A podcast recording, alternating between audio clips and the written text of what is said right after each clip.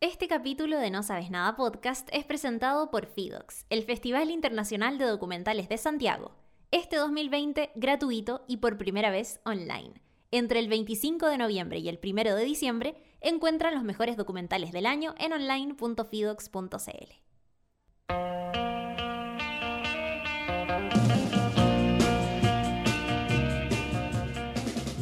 ¿Qué tal? ¿Cómo están? Sean todos muy bienvenidos a un nuevo episodio de No Sabes Nada podcast.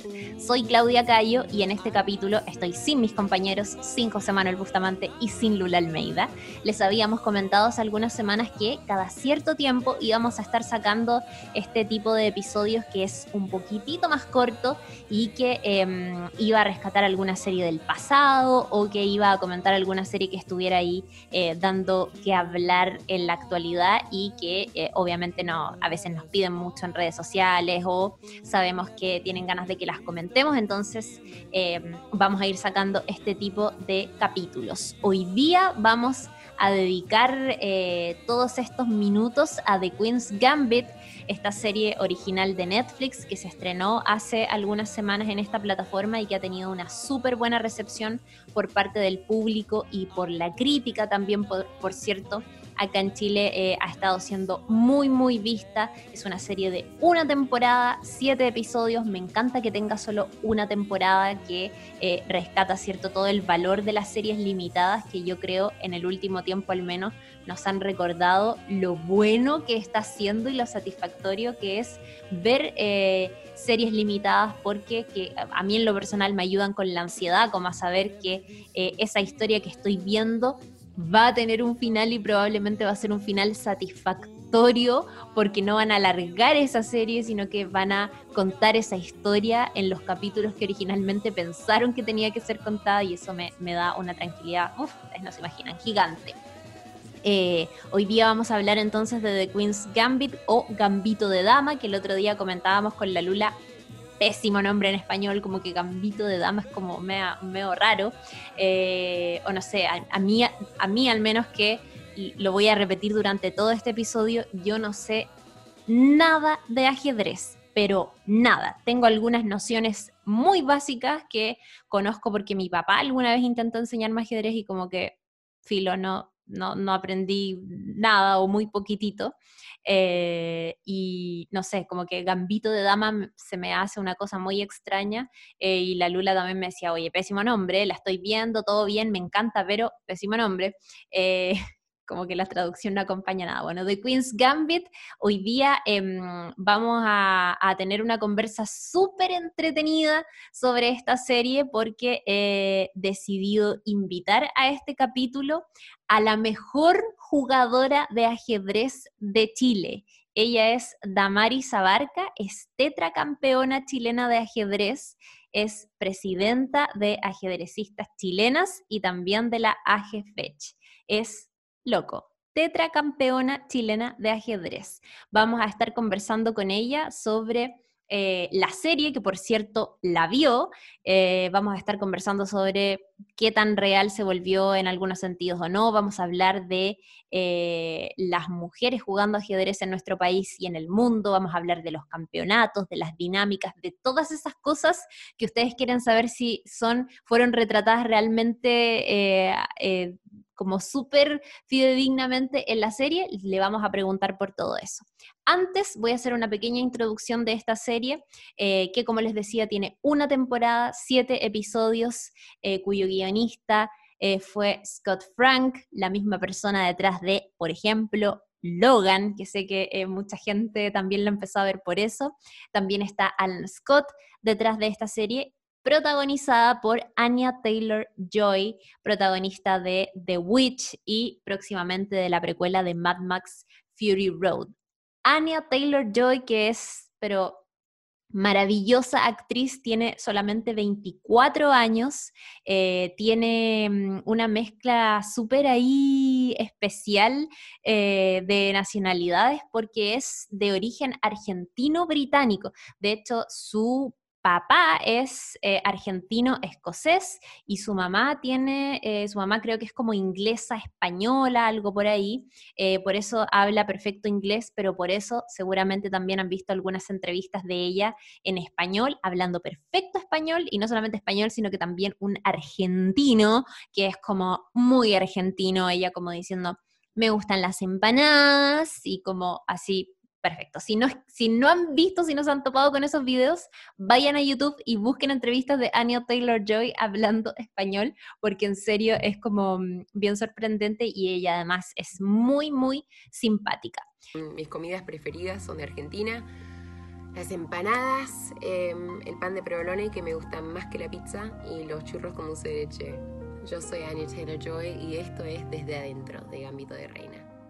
Bueno, ¿cuál es la historia que nos cuenta de Queen's Gambit? Nos cuenta la historia de Beth, una niña prodigiosa del ajedrez que em, sufre, ¿cierto?, un episodio súper traumático en su vida, que es la muerte de su mamá, se queda absolutamente sola en el mundo y por eso llega a un orfanato donde crece, donde se hace de algunas amigas y donde vive varias cosas, entre ellas que aprende a jugar ajedrez porque eh, hace buenas migas con el señor Shable, que es como el conserje del orfanato, eh, y que pasaba largas horas en el subterráneo jugando ajedrez y un día se encuentra con esta niña, con Beth, que, eh, cierto, era una, una, niña, tenía como ocho años, algo así, eh, y eh, le enseña, cierto, toda la magia de este juego. Beth se hace, entre otras cosas, adicta a unos tranquilizantes que les daban a las niñas en ese orfanato y a medida que va empezando a aprender sobre ajedrez, desarrolla cierto una fijación con el juego y em, una de las primeras cosas que vemos es que ella empieza a ver las piezas del ajedrez y a jugar partidas imaginándose el tablero en el techo de su habitación mientras el resto de las niñas duerme, ella, eh, cierto, juega eh, ajedrez. Esta serie está basada en la novela de Walter Tevis, que eh, imagina la vida de un prodigio del ajedrez estadounidense ficticio. Para quienes no sabían, esta no es una historia real.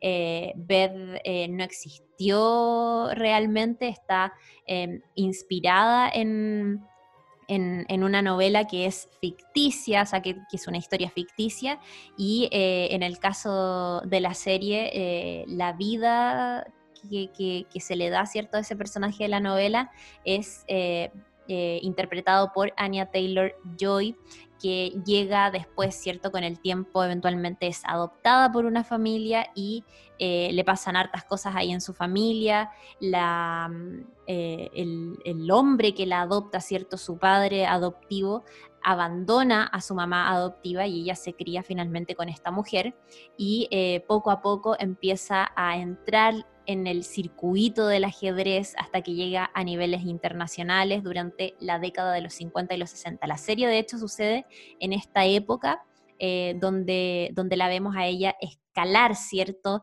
en todo este circuito de em, grandes prodigios del ajedrez. Eh, va ganando campeonatos, de hecho, eh, una de las cosas particulares que tiene la serie es que cada partida de ajedrez que Beth juega en un campeonato termina significando algo muy importante en su vida, como que a través de eso nos van contando em, muchas cosas. Está, por ejemplo, el juego, ustedes saben que acá hablamos con spoilers, está, por ejemplo, el juego que eh, por siempre nos va a recordar que fue el juego que alrededor involucró, ¿cierto?, la muerte de su mamá.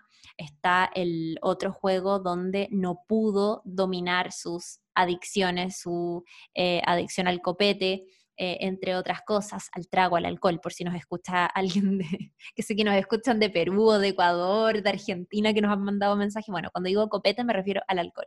Em, y eh, a través de estas partidas, ¿cierto? Nos van contando, o sea, sirve para ilustrar muy bien también lo que pasa con Beth en su vida personal, a nivel sentimental, con sus amigos, con su mamá, eh, y muchas veces cómo enfrenta la soledad. Es una serie eh, que, como les decía, sucede en la década de los 50 y 60, por eso también visualmente tiene todo un trabajo precioso de vestuario. De hecho, no sé si supieron, pero ahora eh, el Museo de Nueva York y Netflix armaron una exposición con los trajes, con los vestuarios más destacados de The Queen's Gambit y The Crown, eh, y es una exposición que se puede visitar de manera virtual, por si no lo sabían, y ahí hay algunas de las piezas que eh, usa Beth de The Queen's eh, Gambit en, eh, ¿cierto? En, esta historia. Está muy, muy entretenida, en lo personal me gustó. Eh, yo, como les decía, no sé nada de ajedrez, absolutamente nada, y aún así me mantuve muy, muy, muy atenta a las partidas de ajedrez que a medida que, que van pasando los capítulos, el, las las cabezas que están detrás de esta serie encontraron maneras diferentes de mostrarnos esas a veces largas partidas de ajedrez eh, que nos eh, terminaron eh, teniendo ahí súper enganchados, sobre todo, o sea, es un gran logro. Yo no sé nada de ajedrez y me mantuve muy, muy, muy atenta. Y como lo escucharon al comienzo de este capítulo, estamos siendo presentados por FIDOX, por el Festival Internacional de Documentales de Santiago, que este 2020 está celebrando una edición completamente online que además es gratuita. Toda la programación está en online.fidox.cl y recuérdenlo porque entre el 25 de noviembre y el 1 de diciembre van a poder revisar ahí de manera online todos y los mejores documentales del año en fidox.cl. Si ustedes están en Iquique o si están en Valdivia o en Coyhaique, en cualquier parte de Chile, van a poder disfrutar de esta edición 2020 de FIDOX porque como es online, ya no es necesario venir a la región metropolitana a verlo de manera presencial. Acercando los documentales y lo hermoso de este género está FIDOX. Así es que recuérdenlo online.fidox.cl entre el 25 de noviembre y el 1 de diciembre. Bueno, me tiene muy contenta que en este capítulo dedicado a, The Queen's Gambit, que sé que es una serie que han estado viendo mucho, porque además nos han llegado muchos comentarios y peticiones de que cuando la vamos a comentar, eh, estoy súper feliz porque en este capítulo especial, donde además yo estoy sola sin mis habituales compañeros, eh, voy a tener una entrevista y una conversación que espero sea muy interesante, al menos yo tengo muchas ganas de conversar con ella, que eh, es nada más y nada menos que Damaris Abarca ella es tetracampeona chilena de ajedrez. Onda, escuchan bien, tetracampeona chilena de ajedrez. Es presidenta de ajedrecistas chilenas y también de la AGFECH. O sea, es como activista del ajedrez y jugadora y mujer así muy seca. Así es que estoy muy contenta de poder tenerte aquí en un Zoom, pero igual se siente como que estuviéramos muy cerca. ¿Cómo estáis, Damaris? Muy bien, Clau, muchas gracias por la invitación y por todo lo que dijiste, que me, emociona siempre. Es cierto. Oye, no pude evitar, em, bueno, uno cuando hace algunas entrevistas y todo eso, uno investiga sus entrevistados y descubrí que naciste en el 90, ¿o no? Sí, pues nací en el 90. Yo igual, tenemos la misma edad y se siente muy raro estar con, conversando con alguien que es como muy seca en, es como, no sé, Damaris es presidenta de todas estas cosas y tetracampeona de ajedrez y tú eres básicamente nada. No, no. No, pero muy bacán, muy, muy bacán. Oye, em, mira, voy a partir haciéndote una pregunta muy eh, a la rápida, porque en verdad quiero hablar de la serie, pero también quiero hablar de tu historia personal con el ajedrez. Eh, así que voy a partir preguntándote y respóndeme así, muy eh, corto para que después podamos como explayarnos sobre eso. Pero, ¿viste la serie, cierto? Sí, la vi. ¿Qué te pareció? A mí me encantó, me encantó, me emocionó, me conmovió. Qué bacán. Ya, bueno, de ahí te voy a preguntar como otras cosas que quiero saber sobre, sobre eso, que son como, bueno, porque además yo acá voy a transparentar, yo no, mm, no, no sé jugar ajedrez, no tengo idea de nada, o sea, como que por mi papá cacho algunas cosas o cómo se mueven algunas piezas, eh, y nociones, pero no tengo idea de nada y para mí de hecho fue raro ver una serie que me atrapara tanto sobre un tema que no tengo idea, pero lo logré, así que muy, muy bacán. Sí, eso tiene Gambito de Dama. Sí. Oye, ¿cuál es tu historia mm, eh, personal con el ajedrez? Eh, mi historia personal, yo aprendí a jugar muy chiquitita, como a los 7, 8 años, em, pero la verdad que nosotros en mi familia siempre lo tomamos como un juego familiar, ya jugábamos eh, de manera, o sea, en familia, con mis padres y mis hermanos, pero después me acerqué como al área más competitiva. Bueno, también aprendí, y, por, yo lo dije por ahí, creo en alguna entrevista de, relacionada con Gambito de Dama, que aprendí mirando igual que la niña en el fondo. Mi papá le enseñaba a mis dos hermanos, así que yo aprendí observando esa, esas clases, ¿no?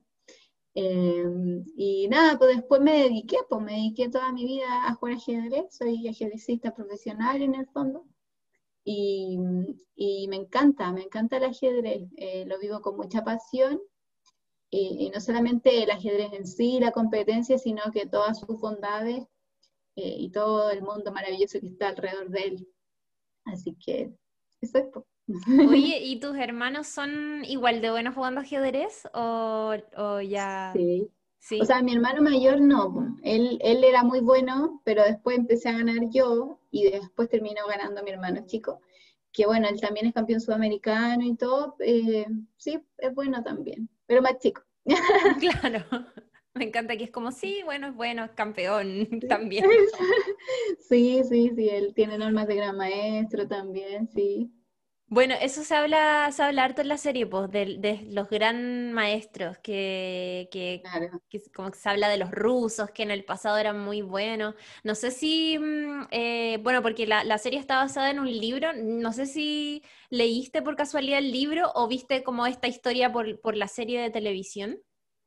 No, yo la vi, no, no, tenía idea del libro, la verdad, de la novela, ¿no? Que creo que es cortita, ¿no? Sí. No tenía idea yo vi la serie nomás, vi la serie y, pero sí tiene muchas cosas ciertas, o sea, que se relacionan con la realidad la serie, así que eso sí. Oye, bueno, la, serie desarrolla, Caleta, esta idea o mito que, hay en torno a los jugadores, como a los buenos jugadores de ajedrez, que es que son personas como súper obsesivas, que, tienen como, eh, como, como todo ese rollo así muy obsesivo con el ajedrez y de hecho Beth, la protagonista, eh, ve, tiene todo este rollo de que ve los juegos y juega imaginariamente mirando el techo. ¿Es real eso? Como... Tengo que responder esto. Sí, responde, pero si no es así, dime, nada que ver. No, lo que pasa es que sí, obvio que uno ve el tablero, pero como lo digo tan obvio, mira. ¿Esto es, real? Como que, en serio, Es real, pero, pero es que no tiene que ver con que tú andes mirando el tablero. A veces yo molestaba con eso a, unos amigos, le decía, no, mira, yo veo alfiles en la calle. No, no es así. Pero tú, en el fondo, tienes la, la capacidad de imaginarte el tablero, ¿no? De imaginarlo o tenerlo en tu mente constantemente. Entonces, claro, ahí es como exagerando, ¿no? Que ella lo ve en el techo, no es tan así, pero efectivamente uno constantemente está pensando, o sea, por ejemplo, en un campeonato de ajedrez es innegable que a veces una posición tú la estás pensando, la estás pensando, incluso después, sobre todo si perdiste la partida, o sea, esa posición la tienes en tu cabeza varios días pensando cuál era la mejor jugada para no perder, por ejemplo.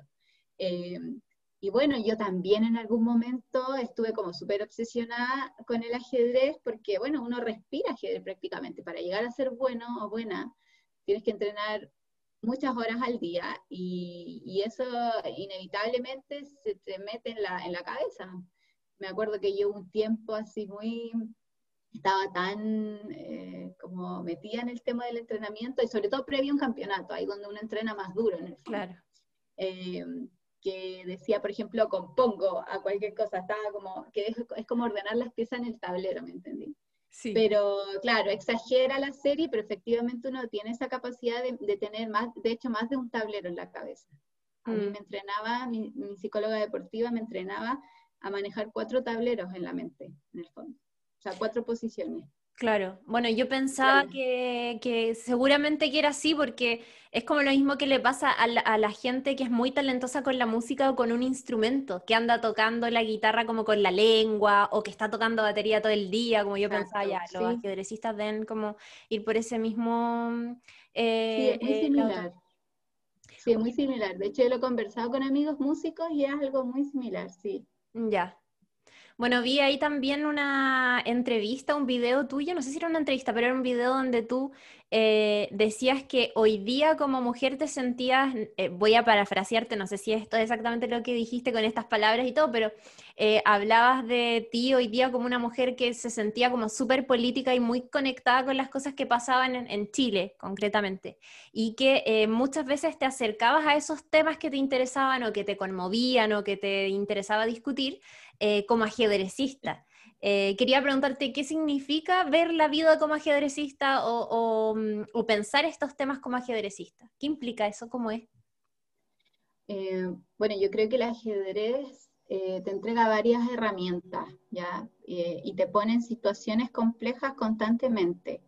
Pero, pero este estar en situaciones complejas también te obliga a buscar posibilidades, a abrir la mente, a tener flexibilidad mental. Yo creo que de esa manera yo me acerco como a las cosas que pasan en la sociedad o, en el mundo de la política. Siempre estoy tratando de, pensarlo con mucha flexibilidad mental, que yo siento que, y de hecho por ahí también lo dije, que le, que le hace falta a los políticos que llevamos, que, que, tenemos hace muchos años, ¿no? Como que son súper rígidos o rígidas, mantienen este, este status quo también por, por, el sistema que tenemos en nuestro país, ¿no? Que es tan rígido. Eh, y, en ese sentido el ajedrez te puede otorgar esa, esa, flexibilidad mental que llamo yo, esa búsqueda de nuevas posibilidades o nuevas variantes que le llamamos en el juego, como eh, que a veces uno hace un movimiento, pero te pueden responder quizás 10 posibilidades, por lo tanto tienes que estar previendo, como mirando el futuro un poco, eh, adelantándote a las jugadas del otro. Eh, y bueno, así muchas cosas, la verdad, que uno puede ir aplicando del ajedrez como al mundo de la social. Bueno, lo decíamos al comienzo de esta entrevista, tú eres presidenta de ajedrecistas chilenas y de AGFECH. ¿Cuántas mujeres o niñas juegan hoy día ajedrez eh, y cómo ha cambiado eso desde que tú empezaste? Que me decías que habías empezado muy chica también.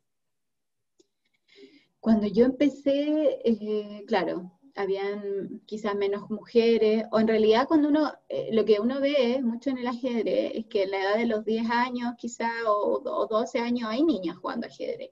Empieza a bajar a medida que vas avanzando en edad. Ya, eh, por ejemplo, las categorías sub-18 ya tú ves que hay menos mujeres. Yo me acuerdo que, que, no sé, a veces era la mitad del resto de las categorías.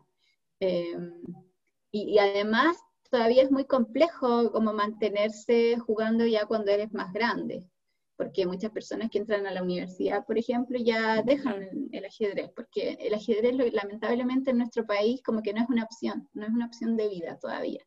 Tenemos que avanzar mucho en que realmente sea un deporte más, más reconocido, más apoyado, ¿no? Entonces, eh, lamentablemente si es complicado para un hombre dedicarse al ajedrez, para una mujer debe ser el doble o el triple.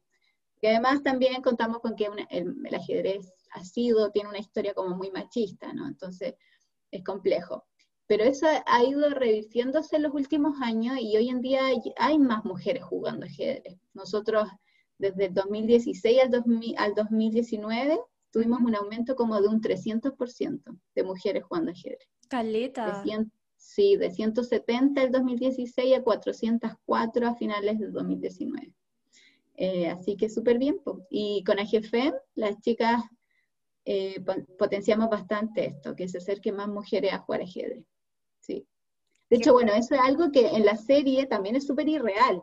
Bueno, se, ve que ella siempre es como la única, y eso pasa mucho. A veces una va a un campeonato y es la única. Eh, pero de esto que los hombres te aplaudan o te acompañen, eso no pasa. no, no eso es algo que, lo pone la serie. De hecho, yo he ganado campeonato siendo la única mujer y a veces ni me aplauden. No, claro, o sea. Ah.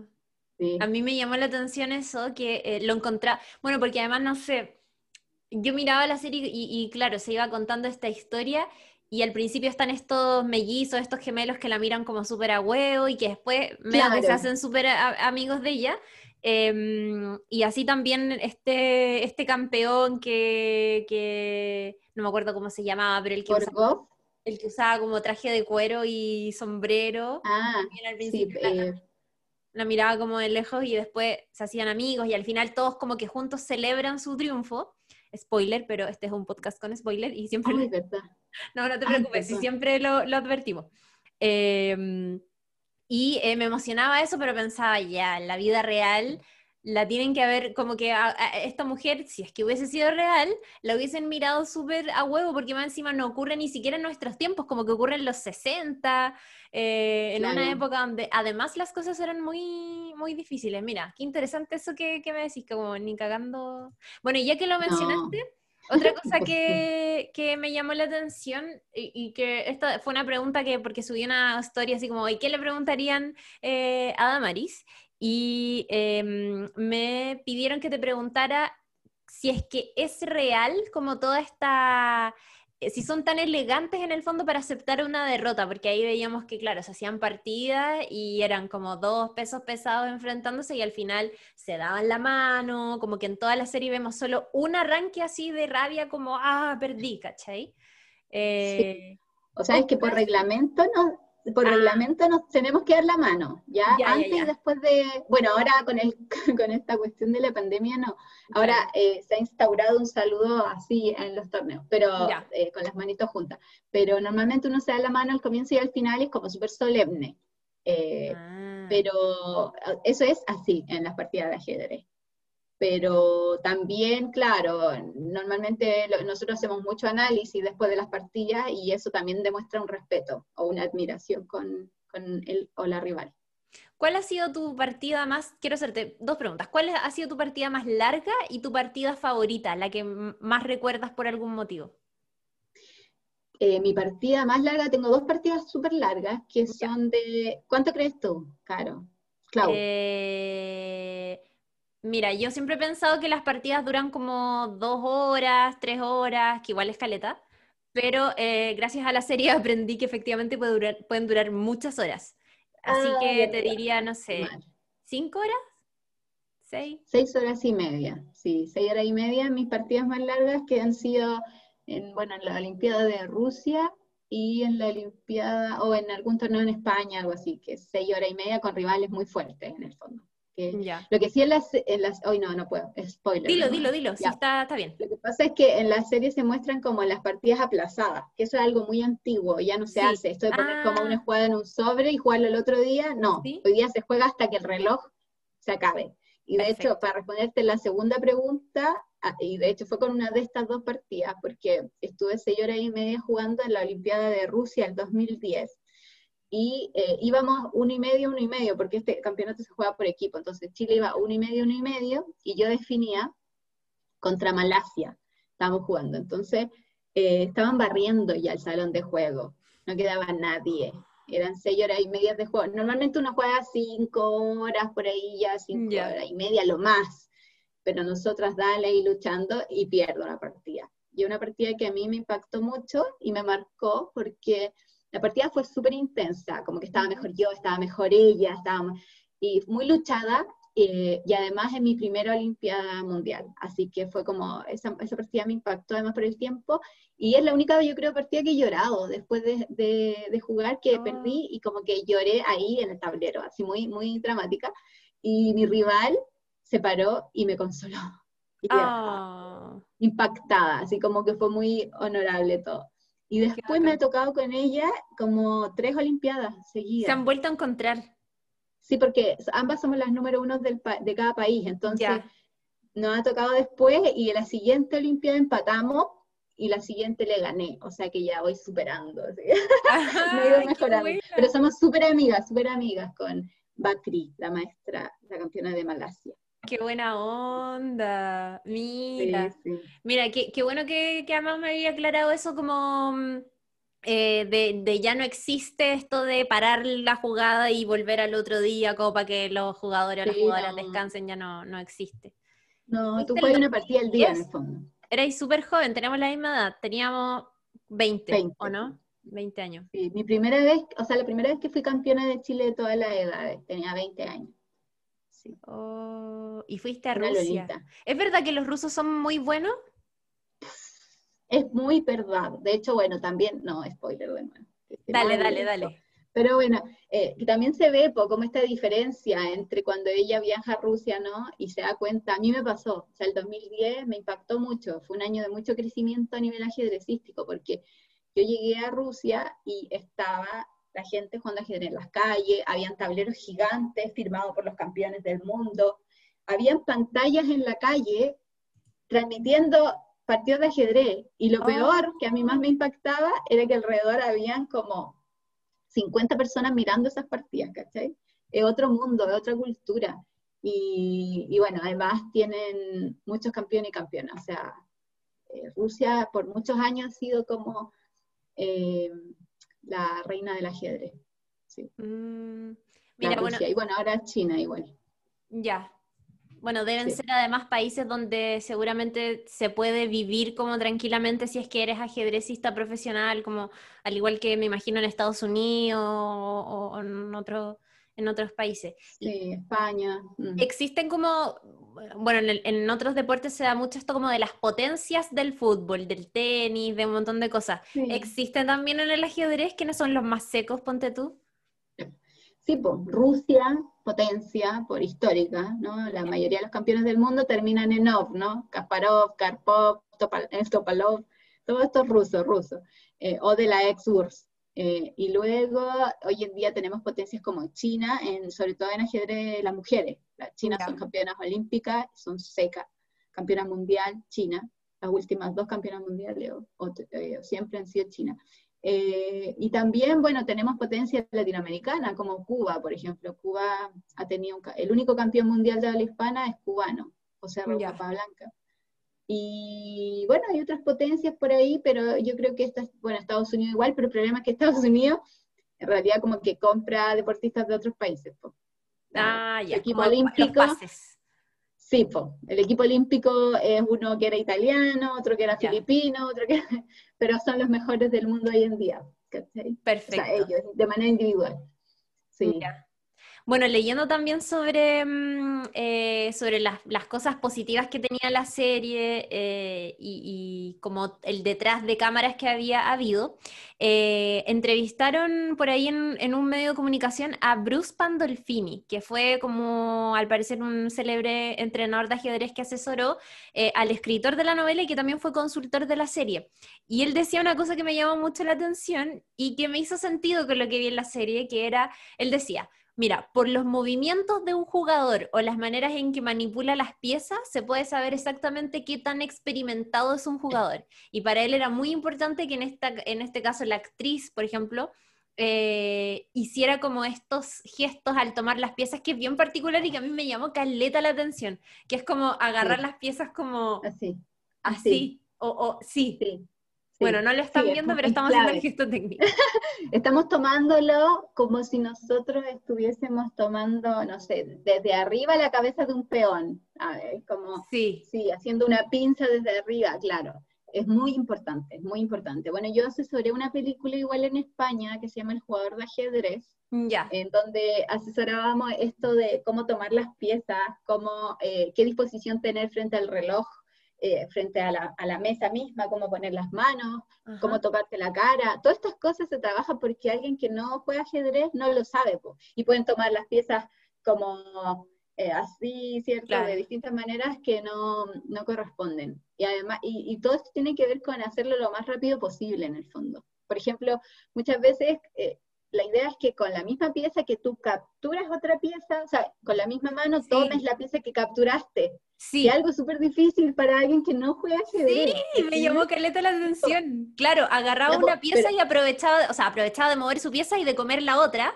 Y en un Exacto, solo al mismo movimiento. tiempo. Claro, que alguien que no juega ajedrez o que está comenzando, lo que hace es sacar la pieza primero y después poner su pieza, o al revés, poner la pieza y con la otra mano sacar, y, y es súper engorroso. En el ajedrez el tiempo es clave, y bueno, además son movimientos que uno hace, no sé, podemos jugar partidas a un minuto y tú no vas a ver mi mano como siempre se está moviendo en el tablero, como Claro. eh, es es súper importante. Y también lo que, lo que mencionaban, o sea, incluso en la- en- se ve como anotan las partidas de ajedrez. Todo Sí. eso es, es- sí, se, se nota mucho. ¿Hay jugadores que no anotan, por ejemplo, sus movimientos? No. Ya, En todos los torneos se anota porque es la única manera de reclamar alguna ilegalidad, por ejemplo. perfecto. Una jugada ilegal o, o reclamar tablas por cierta cantidad de jugadas, que son cuestiones súper técnicas del ajedrez, pero es, re- es requisito tener esa papeleta. O sea, nos obligan a anotar en el fondo. Ya. Mira, bueno, también había, mm, eh, se hablaba en algún momento y es algo que yo personalmente no, logré captar bien y, también porque no cacho nada de ajedrez, eh, pero alguien por Instagram me pidió que te preguntara eh, si preferías jugar con piezas blancas o negras y, que, y si hay como algo asociado a los colores de las piezas, que me parece que en la serie también se habla de eso. Sí, de hecho, bueno, en varias veces en la serie Beth decía ay no, es que me toca de, de negra, me toca de negra, porque ir de negra en el fondo es ir con desventaja, ¿ya? Porque las blancas son las que empiezan y por lo tanto las que tienen la iniciativa, ¿ya? Eh, como te digo, el tiempo en el ajedrez, en el ajedrez hay dos tiempos, el tiempo del reloj, que es un tiempo de, cronómetro que está fuera de la partida misma, y el, y el tiempo dentro, o sea, de hacer las jugadas eh, de hacer más jugadas o de perder menos tiempo, que bueno, si hay algún ajedrecista o algún ajedrecista va a entender. Eh, pero la idea es que nosotros, por ejemplo, nos vamos a mover un caballo ocho veces, ¿cachai? Porque estamos puro perdiendo tiempo. Vamos a mover un caballo, después vamos a mover un alfil, vamos a sacar todas las piezas a jugar. Entonces, eso, eh, las blancas la hacen más, lo hacen más rápido. ¿Cachai? A mí me gusta más jugar de negras, increíblemente. ¿Por qué? Porque el ajedrez el ajedrez es un deporte que si nosotros jugáramos perfectos, si dos personas jugamos perfecto, gana el que comete el último error, ¿ya? O sea, si nosotros jugamos perfecto y no cometemos ningún error, hacemos empate. Pero el ajedrez es un deporte que está constantemente pensando que alguien se va a equivocar, ¿ya? Y, yo soy muy buena en esto de como de contraatacar, ¿ya? Espero que mi rival haga un movimiento un poquito raro y entonces contraataco. Eh, y también me gusta jugar mucho con la desesperación de mis rivales. O sea, el blanco, como tiene la iniciativa, muchas veces se desespera, porque quiere ir a ganar, quiere ir a atacar y, no tiene bien colocadas las piezas, entonces uno de negra, ¡paf! Un golpe y knockout. Mira, bueno, eso que mencionaba y tú también me imagino que debe ser súper importante, que también se ocupan como en otro eh, e, en otras eh, actividades parecidas al ajedrez, que es saber leer muy bien a la persona con la que te estás enfrentando. Si es que, por ejemplo, a veces pienso de repente en juegos que implican de repente decir algunas mentiras y lograr que el otro se crea tu mentira. Eh, y es como fundamental lograr cachar cuando el otro está medio complicado o cuando está inseguro. Eso imagino que también debe ser súper importante, como saber leer al otro, pero al mismo tiempo no demostrar que por dentro quizás lo estáis pasando mal o que estáis totalmente complicada con un próximo movimiento, ¿no? Sí, no, lo que pasa es que en el ajedrez existe este poker face, ¿no? Igual que en el poker, no puedes dar ningún tipo de información, nunca. Y, tratar de mm. jugar como con, ese tipo de, trampas tampoco es una opción en realidad, como que uno siempre está igual. Claro. Y una cara de nada. Y me comieron un peón y ya estoy cara de nada y estoy dando mate en dos y no, cara de nada, ¿me entiendes? Como todo el rato, y, que crea igual una tensión súper potente y a nivel interna, o sea, el ajedrez es un deporte que si tú no haces un, entrenamiento también psicológico, eh, te puede destruir porque eh, estás constantemente como acumulando mm. tensión. Entonces, es muy importante en los ajedristas profesionales el entrenamiento psicológico. ¿Y cómo lo lo estaba saliendo uno. eso te iba a preguntar, ¿cómo lo haces? ¿Y cómo aprendiste a enfrentarte a esto? Porque cuando uno empieza, sobre todo si es muy chico, de repente uno ve como el lado bonito del ajedrez o de cualquier deporte, pero a medida que te vas ganando como ciertas exigencias, te vas enfrentando a otros desafíos, como por ejemplo el que decía, y tú, que en el fondo es, claro, estáis conteniendo todo el rato una emoción y sabemos que guardarse las emociones nunca ha sido muy bueno, o sea, hay que tener como una vía de escape. ¿Cómo lo has hecho tú? Sí, pues obvio que hay que tener una vía de escape y eso nosotros lo vemos en los otros deportes, o sea, tú metí un gol en un partido de fútbol y ¡guau! y lo gritáis, y si te meten un gol, ya, entonces como que tienes eso, en el ajedrez, aunque se te caiga un peón o algo, no puedes decir ningún, nada, y lo que yo hago es trabajar mucho el tema de las respiraciones durante una partida, eh, mis estados de ánimo, desificar la concentración, Tampoco es que uno en el ajedrez va a estar, por ejemplo, las seis horas concentrada, eso no tiene sentido. Lo que uno hace es como identificar las posiciones más críticas y ahí pues, poner toda la atención. Eh, y si, por ejemplo, lo estáis pasando mal, eh, aprender a decirte cosas lindas en momentos difíciles nomás. Es que Eh, y también a mí me ha pasado que, que, yo disfruto el juego independiente de la competencia, o sea, queremos ganar, yo quiero ganar, pero lo que más quiero es jugar bien ajedrez, y para jugar bien ajedrez tengo que tener mi mente tranquila, tengo que esperar, esperar las oportunidades, ser paciente, no sé, muchas cosas que, que se pueden trabajar y, y, en el fondo no tomárselo tan a pecho tampoco. Claro. Oye, y, bueno, me imagino que se debe entrenar también muy arduamente, o sea, es como un estilo de vida, como decía tú al, comienzo. Eh, ¿Qué significa en la práctica que sea un estilo de vida? ¿Significa que tú juegas todos los días de tu vida? Eh, ¿Hay un espacio en tu casa que está como, aquí juego ajedrez? ¿Cómo es eso? Sí, pues no un espacio, o sea, hay muchos espacios destinados al ajedrez eh, bueno, ahora yo, ahora menos que antes para mí, porque yo, bueno, fui mamá hace poco. Eh, bueno, aunque después de haber tenido ya mi guagua, revalidé el campeonato nacional, lo gané de nuevo, pero entreno menos que hace tres años que yo vivía en España y entrenaba mucho y siempre viendo cosas de ajedrez. Pero, pero evidentemente un estilo de vida, ¿no? Para mí el ajedrez, un tablero de ajedrez es como el cepillo de dientes, o sea, hasta todos los días es algo que tengo que estar eh, tocando. Y, y, claro, tú entrenas, pero no solamente jugando, uno hace ejercicios mentales. Esto es como, como los deportes físicos en el fondo, uno trabaja el cuerpo, acá tenéis que ejercitar la mente. Se trabaja mucho con computadores también, porque lo que hace uno es tratar de aumentar la capacidad de cálculo como un computador. Y, también la creatividad, la imaginación, porque el ajedrez tiene mucho de eso, o sea, de crear cosas nuevas en el tablero. Oye, ¿y mm, cómo te lleváis con las partidas rápidas? Que también... Súper bien, me encantan, me encantan. Ya. mientras más rápido, mejor. Ah, ¿En serio? es que en realidad así como en los extremos en el tablero. Me gustan las partidas súper largas, donde tengo que pensar mucho, donde me encantan, me encantan las partidas de cinco horas. Yo soy, mandase para eso. De hecho, a veces juego campeonatos, que siempre soy la última, siempre soy la que está a las cinco horas ahí jugando. Pero también me gustan las partidas splits o relámpagos, que se llaman. Y de hecho tengo más ranking en eso, o sea, soy mejor en teoría. Le he ganado grandes maestros jugando blitz y todo, o sea, eh, me contrataban en unos equipos mundiales para jugar torneos rápidos. Las oh. manos llegaban a volar.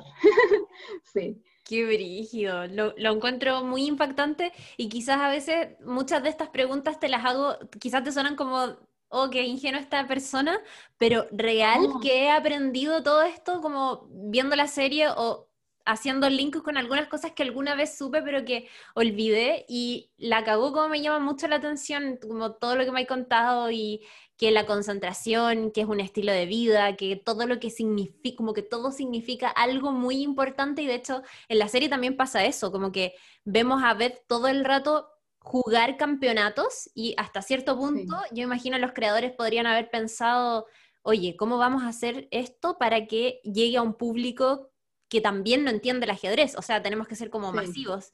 Em, y, claro, ahí lo que te muestran en el fondo es que cada partida que juega Beth significa algo en su carrera profesional, pero significa algo también en lo sentimental, como esta fue la partida que simboliza el momento en que, no sé, se murió la mamá. Esta otra eh, que perdió el control. Esta otra que tiene que ser como responsable con, no sé, las adicciones o qué sé yo. Claro, es que te va marcando, pues te van marcando y además coincide con sus tiempos y todo. Mm. Eso tiene lindo la serie, que a mí me gustó mucho también, porque yo siempre he sido una, una persona, bueno, una mujer que, que, busca acercar el ajedrez a la gente. Eh, y a veces es difícil, como decís tú. Muchas personas simplemente no cachan lo que es el ajedrez y esta serie lo logra transmitir incluso cuestiones súper técnicas, como lo de los torneos, todas las cosas que tú me has preguntado, ¿cachai? Mm. Nacen porque la serie lo logró transmitir de alguna manera. Eh, y eso yo creo que ha sido súper positivo. Además con una protagonista que es mujer, que para mí eso es súper, súper importante. Sí, porque visibiliza, o sea, yo hoy en día en, mi, en mis redes sociales, que tengo muchas ajedrecistas mujeres, todos los días se está convirtiendo en noticias de la reina, o sea, la gambito de dama de Argentina, la gambito de dama de, no sé, México. Entonces estamos apareciendo todas las ajedrecistas y, oh, sí, en realidad nosotros también tenemos historias incluso más increíbles que la de las series, ese es el tema. O sea, en Argentina está Claudia Mura, que las invito a buscarlos por ahí. Es una, la primera gran maestra que hemos tenido en Latinoamérica, que ganó campeonato absoluto, es que ella es una verdadera eh, gambito de dama. Qué brígido. Bueno, también yo creo que va a ser súper importante para las otras generaciones o las generaciones de niñas que están ahora, crecer viendo más mujeres ajedrecistas, porque está ahí como el valor del ejemplo, que siempre es como súper importante en, este tipo de cuestiones, que es en el fondo ves a, otra mujer que lo logró antes que tú, y al tiro eso te da la idea de si se puede, ¿cachai? Como que esto es posible. Claro, sí, de todas maneras. Oye, eh, ¿cuál es tu pieza favorita y cuál es tu movimiento favorito para jugar. También me pidieron que te oh. preguntara eso. Bueno, mi pieza favorita es el caballo, que no es algo que la gente no sepa. Ay, las personas que me conocen saben, el caballo, una pieza que yo me encanta, me encanta porque es una pieza, bueno, para empezar la única orgánica del tablero, tiene una figura diferente, tiene un movimiento muy peculiar, es la única pieza que salta, que representa como el movimiento, el dinamismo adentro del tablero. Eh, me, siento un poco representada ahí por el caballo. Y además tiene, eh, tiene muchas combinaciones de ataque, el caballo con las letales. Eh, así que mm, el caballo y la dama... ¿Me veí? Ah, es que te perdí por Ahora sí. Ya sí, pero no sé. Ay, como que me, es que se me pegó el computador. Pero me escucháis, ¿cierto? Ah, pues sí, te escucho bien y te veo también. Ya, bacán. Tú a mí no. Sí, sí te veo. Es que de repente como que me quedé pegada. Sí, fue como dos segundos. Ah, sí, fue como dos segundos. Pucha, yo estaba diciendo que el caballo era mi pieza preferida porque representaba todo esto del movimiento, que además una pieza de mucho ataque, por ejemplo, con la dama son la combinación de ataque letal para dar mates. Eh, y, además el caballo es como una pieza que muchas veces se desvaloriza, o sea, que no, no vale tanto como la dama la torre, por ejemplo, eh, pero puede dar los mates más lindos que hay en el ajedrez. Sí. ¿Y cómo me gusta comenzar como movimiento? Sí. A mí me gusta mucho la apertura italiana. Yo juego de blanca la yuco piano, que de hecho en, italiano es como eh, la, lenta, jugar lento, tranquila y después ir a, a, por el cuello del rival, poner bien las piezas. Y así que yo juego la italiana, por si hay alguien que está escuchando esa mi apertura. Y también me gusta eh, la siciliana cerrada. Esa, se habla mucho de la siciliana en la serie. Sí, porque la siciliana es una defensa, en realidad la juegan las negras. Yo el juego siciliana de negra.